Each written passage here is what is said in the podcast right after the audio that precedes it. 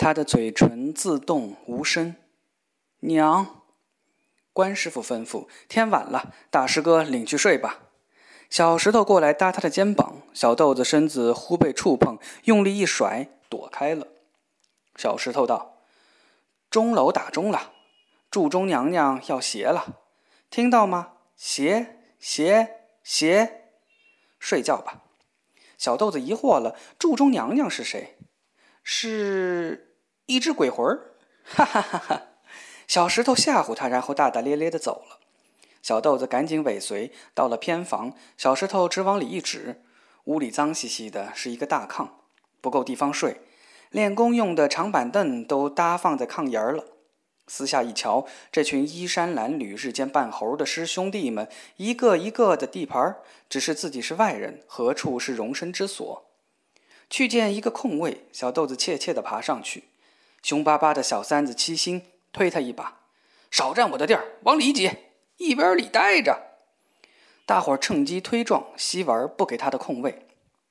小豆子举目无奈地怔住，站住，拎着一包糕点，像是全副家当，很委屈。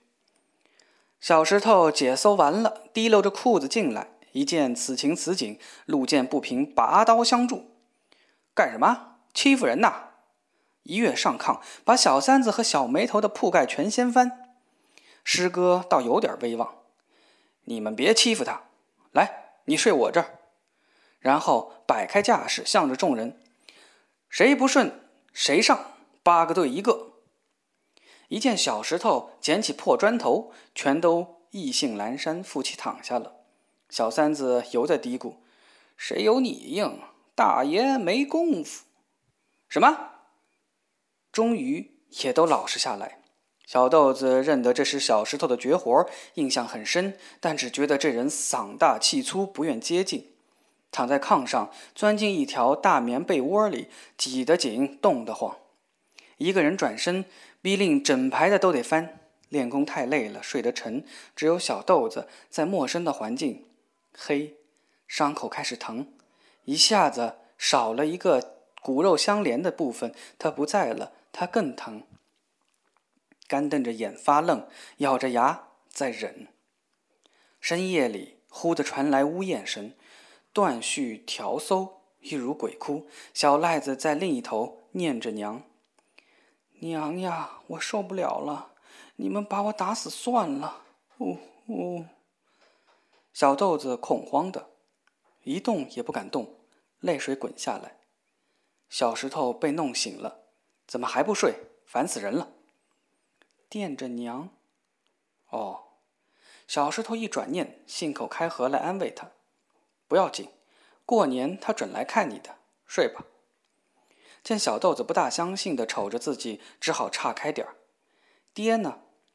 跑掉了。你爹跟娘呢？”小石头只豁达的打了哈哈：“那两个玩意儿我压根儿没见过，我是石头里蹦出来的。哎呀，好困呀！”小豆子忍不住破涕苦笑，只见小石头马上已睡着了，真心是心无旁骛。天更黑了。第二天一早剃头了，关师傅用剃刀一刮，一把柔软漆黑的头发飘洒下来，如一场黑色的雪，一下又一下。小豆子非常不情愿，一脸委屈：“别动！”关师傅把他头用力摁住，叫你别动。小豆子吧嗒着大眼睛，他一来失去一样又一样。关师傅向着门外：“谁给拿件棉衣来？”又吩咐小粽子：“你们两个换煤球去，顺便看看水开了没有。”是，都是朗朗的应声。小石头拎着棉衣来，凑合着穿。谢谢师哥，头剃了，衣服一套，小豆子跟同门师兄弟一个模样了。他把头摇了摇，又轻又凉，不习惯。但是混在一处，分不清至于美丑，都是芸芸众生。以后每天惺忪而起，大地为民，他们共同使用一个大汤锅的水洗脸，脸洗不干净，肚子也吃不饱，冻得缩着脖子，两手拢在袖里，由关师傅领了，步行到北平西南城角的陶然亭喊嗓去。陶然亭，它的中心是一座天然的土丘。远远望去，土丘上有一座小巧玲珑的寺庙，寺庙里面自是雕梁画栋、玉阶名柱、配香回廊、布局森严。但孩子们不往这边望，他们随师傅到亭下不远，一大片芦苇塘，周围丘陵起伏，荒野乱坟，地势开阔，正是航散的好地方。孩子四散，各找一处运气练功。咿呀啊呜！于晨光暧昧之际，一时便似赶不及回去的鬼，凄凄的哭喊，把太阳哭喊出来。同志的悲凉向远方飘去，只迎上一些背了书包上学堂的同龄小孩，他们在奔跑、跳跃、追逐，用人唤不住，过去了。天已透亮，师傅们又领回四合院儿。街面上早点铺刚刚开张，老百姓刚预算一天的忙碌，还没吃窝窝头，先听师傅训话。大伙儿站得挺挺的，精神抖擞，手放背后，踏大字步。师傅在训话时更像皇上：“你们想不想成角儿？想。”文武百官在应和：“梨园的饭是谁赏的？是祖师爷赏的。”对，咱们京戏打乾隆年四大徽班进京都差不多两百年了，真是越演越红，越唱越响。你们总算是赶上了。然后他习惯以凌厉的目光扫射孩子。不过戏得师傅教，窍得自己开。祖师爷给了饭碗，能不能盛上饭，还得看什么？吃得苦，长本事，有出息。关师傅满意了。练功最初是走回场，师傅持一根棍子在地面上敲，嘟嘟嘟。孩子们拉开山膀，一个跟一个，跟着点子走，快点，快点，手耗着，腿不能弯，步子别迈大了。日子过去了，就这样一圈一圈的在院中走着，越来越快，总是走不完。棍子敲打突然停住，就得挺住亮相，一两个瘫下来，散漫的必吃上一击。到了稍息，腿不自己的在抖，好累。还要压腿，把腿搁在横木梁上，身体压上去。立在地上的那条腿不够直，师傅的棍子就来了。一位香点燃着，大伙儿偷看什么时候他完，又得换另一炷香耗上。小赖子又泪汪汪的，关师傅很不高兴。什么腿打不开？随手指点一个，你给他那边撕撕腿，横一字儿。小豆子最害怕的便是撕腿，背贴着墙，腿做横字张开。师傅命二人一组，一个给另一个两腿间加砖头，一块一块的加，腿越撕越开。偷偷一瞥，小赖子眼看是熬不住了，痛苦得很。此时门外来了个戴相同眼镜的老师爷，一向给春花茶馆东家做事，来看看货色。关师傅一见，非常恭敬。早来，师爷的，便把徒儿招来了。规矩呀，见人带笑脸呀。来，一必陪笑。这些孩子家磨的还瞅得过眼去。您瞧瞧，一个一个棍子底下长大，什么枪杯、鲤鱼打挺、乌龙脚技、侧空翻、飞腿、筋斗下拱桥，都算上路。老师也早就看中小石头了，总是他多做一个两个，末了还来个摔叉，来个新的。这娃子身子软，好伶俐。小豆子，拧旋子看看。小豆子先整个人悬空一飞身，岂料心一慌，险险要扑倒。他提起精神，保持个厌世平衡，安全着陆。师傅在旁看了，二话不说，心底也有分数，是比小石头还定当点。谁知他立定了，忽而悲从中来，大眼睛又吧嗒吧嗒的眨，滚着劫后余生的惊恐泪珠。师傅斥骂：“没摔着就哭，摔着了岂不要死？”小豆子眼泪马上往回滚去，一刹间连哭也不敢，心神不定。表演个朝天灯，别再丢脸了。小豆子抬起腿，拉直往额上搬，有点抖。朝天灯嘛，师傅急了。抬高，叫你抬高，直点儿！他一屁股跌在地上。关师傅气急，连带个人的把式都前功尽弃似的，颜面过不去，怒火冲天：“妈的，你也去撕腿去！”小豆子望向可怖的墙根儿，小赖子正受刑般的号着哭哑的嗓子：“疼死了，娘呀，我死给你看呀！您领我回家去吧，我要回去。”他想自己也要受同样的罪，上刑场，脸色白了，先踢腿松筋骨。哎，小三子给他加砖，一二三四，撕心裂肺的叫声，大伙儿都听见了。小石头心中有点不忍。趁师傅讪讪地送老师爷出门时，小石头偷偷开溜至墙根儿，左右一望，双手搓搓小豆子的腿，趁无人发觉，假装踢石子，一脚把砖头踢走，一块两块，又若无其事地跑开。为此，小豆子觉得这师哥最好。小石头为了自己的一举窃喜，好些吧？嘿嘿。只见小豆子脸色一变，情况不妙了。一回头，关师傅满脸怒容。戏还没学成，倒先学着偷工减料，丢人现眼，都不想活了！一声虎吼，他妈的还拉帮结伙，白费我心机，全都给我打！搬凳打通堂，打通堂就是科班的规矩，一个不对，全体株连，无一幸免。孩子们跑不了，一个换一个，各剥下半截裤子，趴在长板凳上，轮流被师傅打屁股，啪啪啪啪的响。隔壁的人家早已习惯打骂之声，关师傅狠狠地打：“臭泥巴，吃不得苦，一颗老鼠屎坏我一锅汤。”心中一股郁闷之气都发泄在这顿打上。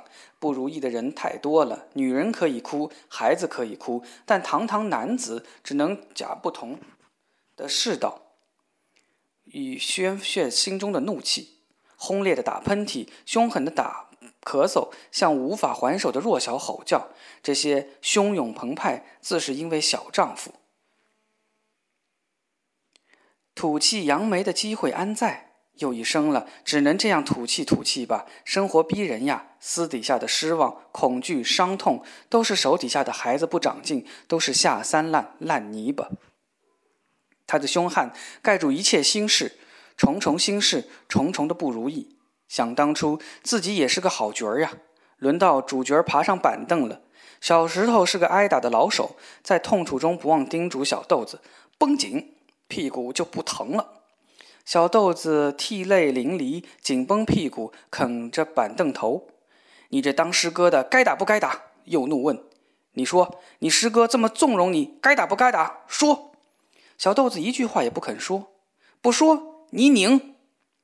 把气都出在他身上了，关师傅跟他干上了，我就是要治你。忽而像个冤家对头人，打得更凶。小豆子死命忍着。交春了，他也来了好几个月，与弟兄们一块儿同游共息，由初雪至雪霁。孩子们都没穿过好衣服，他们身上的原是个面口袋，染成黑色或是深颜色做衣服。冬天加一层棉，便是棉衣。春暖了，把棉花抽出来割好，变成两层的夹衣。到了夏天，许是再抽下一层，便是单衣。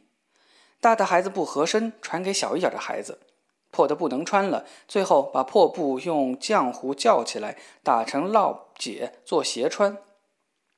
天桥去熟了，混得不错。不过卖艺的不能老在一个地方耍猴，也不能老是耍猴。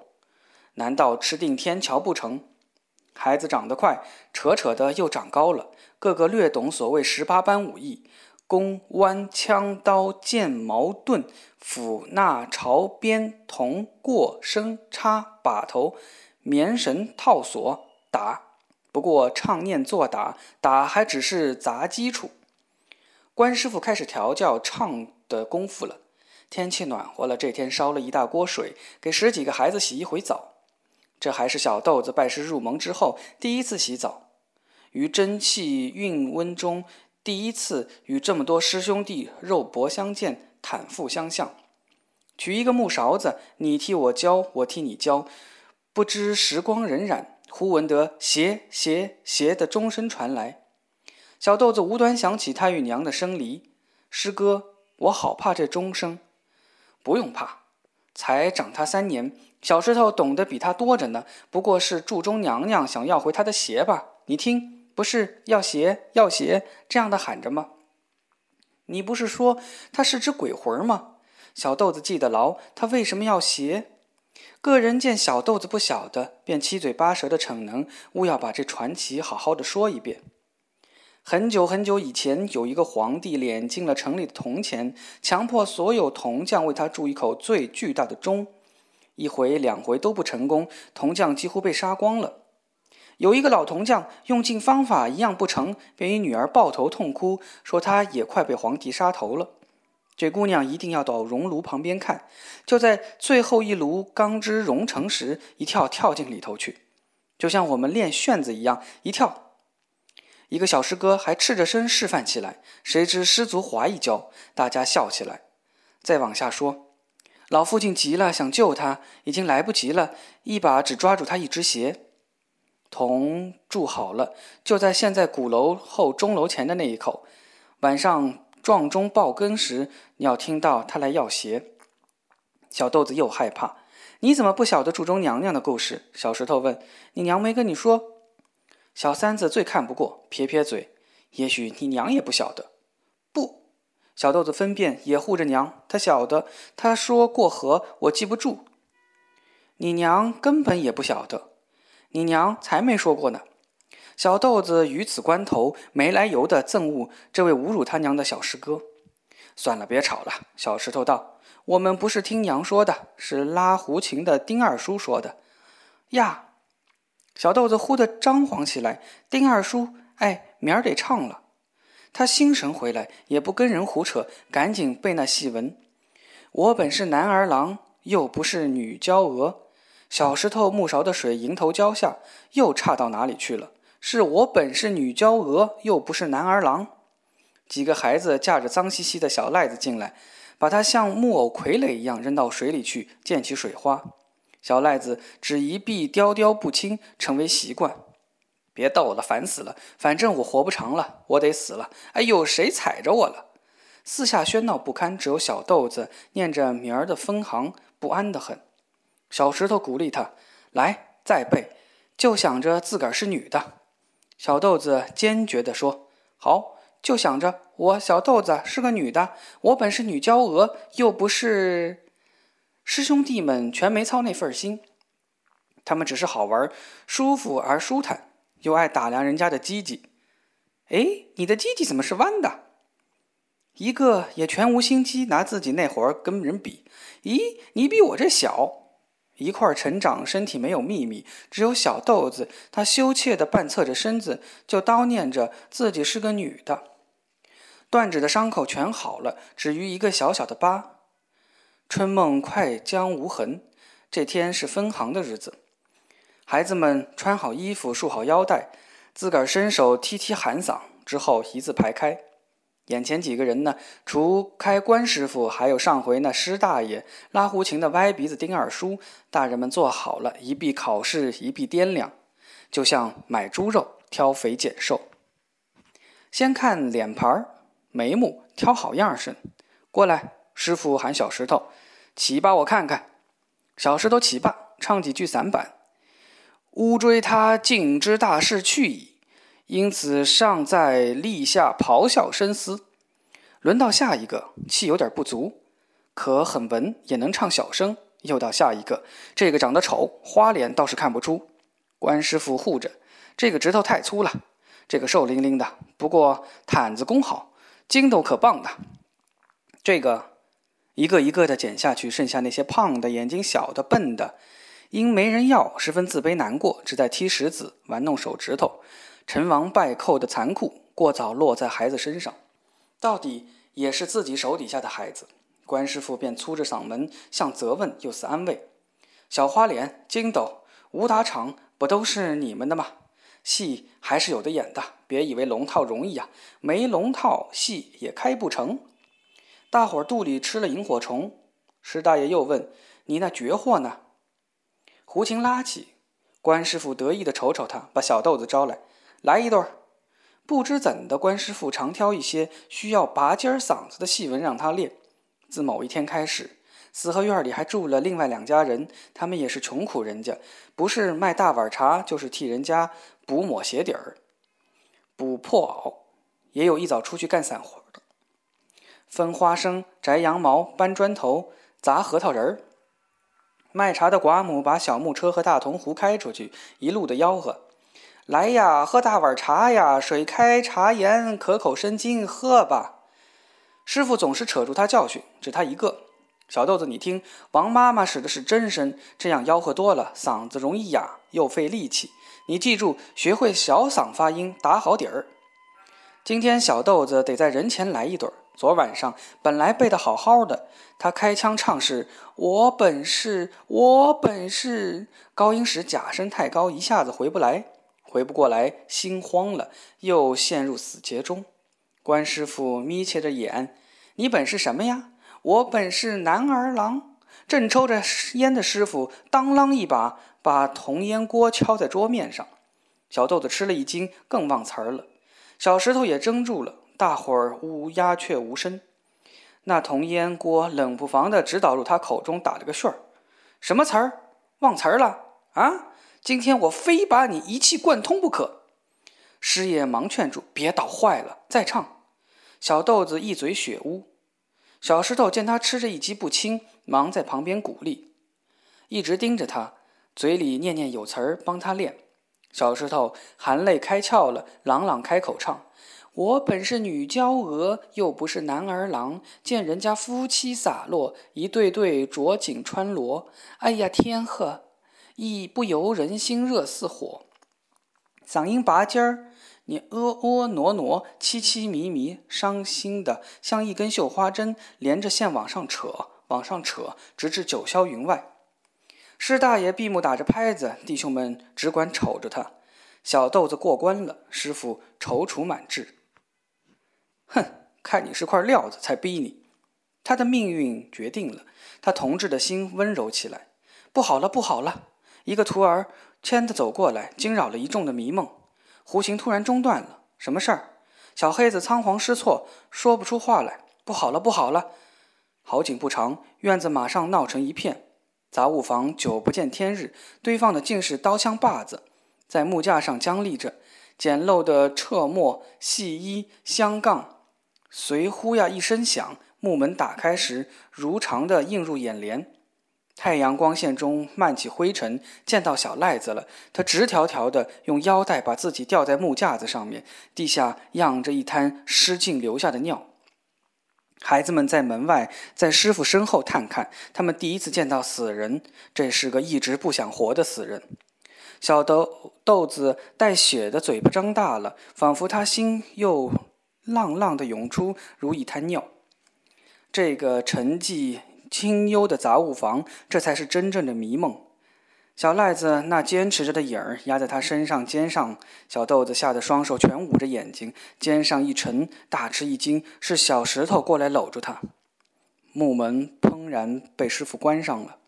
这时节，明明开始暖和的春天，夜里依旧带着寒意，尤其今儿晚上。炕上，个人自睡睡了，一个被窝犹在哆嗦发抖。小石头被弄醒了，怎么了？小豆子诺诺地说：“好怕人呀！”小赖子变鬼了。小石头呼的一骨碌拔起来，把褥子一探：“我还梦见龙王爷发大水呢，才怪！水怎么热乎乎的？尿炕了！”我，小石头支起半身，把湿淋淋的褥子抽出来，翻个个儿，睡吧。小豆子哆嗦着，小石头只好安慰他：“你抱紧我，一暖和就没事了。鬼怕人气。”他钻进他怀里一阵儿，又道：“师哥，没你我可吓死了，孬种才寻死！快睡好，明儿卯上练功，卯上劲儿唱，成了角儿，哈哈，唱个满堂红，说不定小赖子也来听。”乐天大胆的石小石头虽是个保护者，也一时错口，听得“小赖子”三个字。哇！小豆子怕起来，抱得更紧。谁？外头传来喝令：“谁还不睡？找死了！”师傅披了件袄子，掌灯大步踏进来。我吵什么？吵得老子睡不着！他妈的！关师傅因着白天的事儿心里不安宁，又经此一吵很烦，一看之下火上浇油。鸟炕！谁干的好事儿？全体都被吵醒了，没人接话茬儿。师傅。怒目横扫，小石头也看神色不对，连忙掩护小豆子，也不多想就抢道：“我。”小豆子不愿师哥带顶罪，也抢道：“我。”如此一来，惹得关师傅暴跳如雷：“起来，起来，通通起来！”待要如常的打通堂。孩子们顺从的正欲爬起来，关师傅无端的一怔，他想起小赖子的死，想起自己没做什么错呀，他也是这样苦打成招式的练出来的。要想人前显贵，必得人后受罪。当年做科时打得更厉害呢，要吃细饭，一颗汗珠落地刷掰瓣儿。他按捺住，但嗓门仍响：“都躺好！我告诉你们呀，分行了，学艺更要专一，否则要你们好看。”把油灯一吹，灯火叹一口气灭了。他又大步的踏出去。第二天一早，师傅跟施大爷在门口讲了很多话，然后出去了。大伙儿心中估量，自顾自忐忑。不一会儿，施大爷拎着烧饼回来了，分了二人一组。烧饼在孩子眼里，叫他们注视着，练眼神儿。眼珠子随着烧饼转移，上下转，左右转，急转慢转。大门口有人声。孩子们的眼珠受到了吸引，不约而同往外瞅，不回转了。只见两个苦力拉着平板车，上面是张席子，席子草草裹着，隐约是个人形儿。关师傅点头哈腰，送一个巡捕出门。大伙儿目送着同门做客的弟兄远去。小豆子在小石头耳畔悄悄说：“小赖子真的出去了，他出去了，只有死掉才自由自在地走到外面的世界。”自门缝望远，他渐行渐远渐小。小豆子头上挨了一击铜烟锅子。关师傅他并没有改过自新，依旧患而不舍地教诲：人活靠什么？不过是精神。这精神靠什么限量？就这一双眼珠子。来，头不准动，脖子也不准动，只是眼珠子斜斜的滚。练熟了，眼皮、眼眶、眉毛都配合一致。生旦净丑的角色，遇到唱词道白都少的戏，非靠眼神来达意。所谓眼为情苗，心为玉种。眼为情苗，一生一旦，打那时起，眼神就配合起来了，心无旁骛。